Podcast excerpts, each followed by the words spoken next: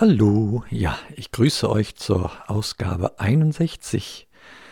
Und ja, es ist äh, noch recht früh am Freitagmorgen, dem, boah, was ist denn das jetzt heute für ein Freitagmorgen? Der vierte? Nein, der dritte. Der dritte. Und äh, ja, ist der Tag zwei nach Chemo am Mittwoch. Und ähm, ja, was soll ich sagen?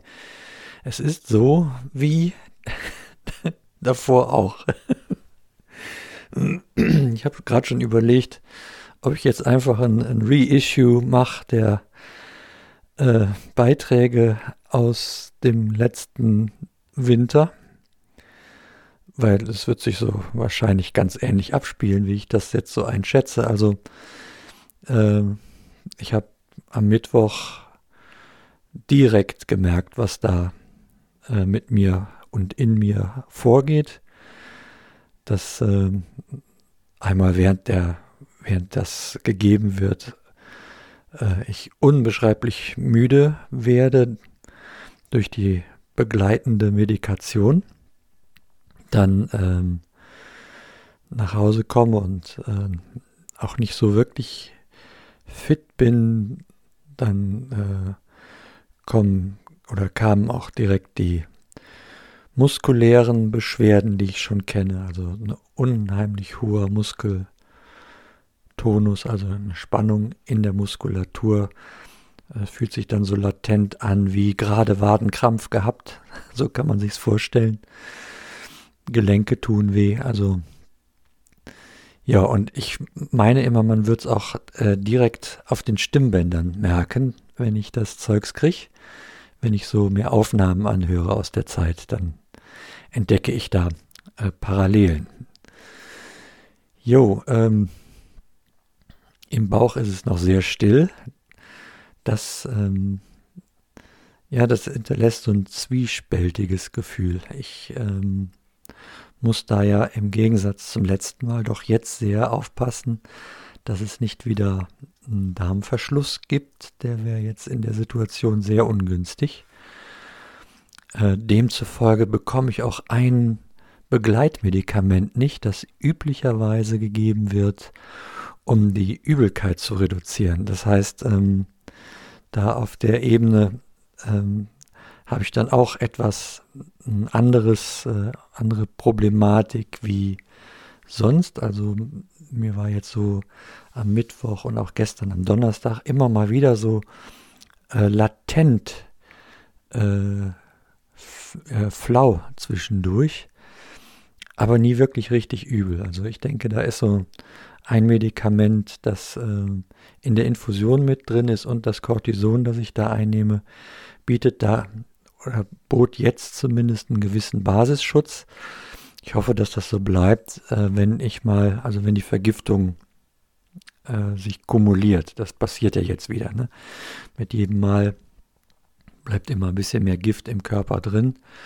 Und da kannst du auch Grüntee trinken, so viel du willst. Das, äh, das ist in Summe einfach so. Zu viel gegensteuern darf man dann eh nicht, gerade mit grünem Tee, weil es die Wirkung äh, eines äh, Therapeutikums halt reduziert. Das ist bekannt. Von daher sind so, es gibt so tausend und einen Tipp, äh, was tun bei Chemo und ähm, diese Tipps sind so allgemein und verallgemeinert, die äh, passen gar nicht so wirklich und äh, sind mit Sicherheit genauso individuell einzuordnen wie die Therapie an sich. Ne, also dann, dann gibt es so, hier hau dir doch Vitamin B12 rein. Ja, bei einer intakten Leber kann man das. Äh, bei meiner nein. Und ja, das sind so Dinge, die, die muss jeder, ich weiß nicht, wer von euch schon mal äh, Chemo bekommen hat, aber das muss man äh, mit sich selber irgendwie äh, klar kriegen, was da jetzt gut ist und was man äh, besser äh, sein lässt. Granatapfelsaft fliegt da auch immer wieder tief und dann gibt es so sauteure Saftmischungen im Versandhandel. Äh, die, die kursieren preislich auf dem Niveau von Champagner, ja, also, hm. ja, sollte man sich gut überlegen, was man da tut und was man da lässt. Und ja, so das, genau. Ja, ich ähm, muss mal schauen, wie sich das jetzt heute entwickelt. Ähm, ich merke das natürlich vom Kopf her auch so ein bisschen, dass ich so latent immer so ein bisschen müd bin und äh, so, so, dann wechselt das sich ab mit so wie elektrisiert zwischendurch. Und ja, ich denke, da wird sich ganz, ganz, ganz viel wiederholen. Ja, von daher überlege ich mir noch, wie ich das jetzt hier gestalte, was ich dann demnächst erzähle, dass ich euch nicht wieder denselben Quark erzähle wie vorher auch. Und ähm, aber das, das wird sich jetzt alles so mit und mit zeigen. Ich wollte jetzt hier nochmal eben kurz eine Mitteilung machen, wie es mir so nach der ersten Chemo gegangen ist. Und ähm, ja, euch ganz herzlich Danke sagen für äh, die vielen Nachfragen, die kommen und Mails und auch die ähm, schöne äh, Freizeitbeschäftigung mit äh, äh Märklin H0. Da bin ich mit einem von euch ja in einem äh, sehr schönen Kontakt. äh, hat mich gefreut, dass dich mein Päckchen so gefreut hat, sage ich jetzt mal einfach so ohne weitere Namensnennung hier öffentlich. das macht sehr viel Spaß, dieses äh, Märklin-Zeugs. Ja, genau. Ach ja, dem, dem Papi habe ich dann auch noch eine Märklin-Lok repariert diese Woche. Die hatte irgendwie die Ende der Lebenszeit schon frühzeitig erreicht. da, da, war ein, ein Kabel ganz durchgeschmort und äh, da blieb dann nur ein, ein quasi Chassis-Austausch. Und zum Glück hatte ich noch was hier liegen, wo ich das machen konnte.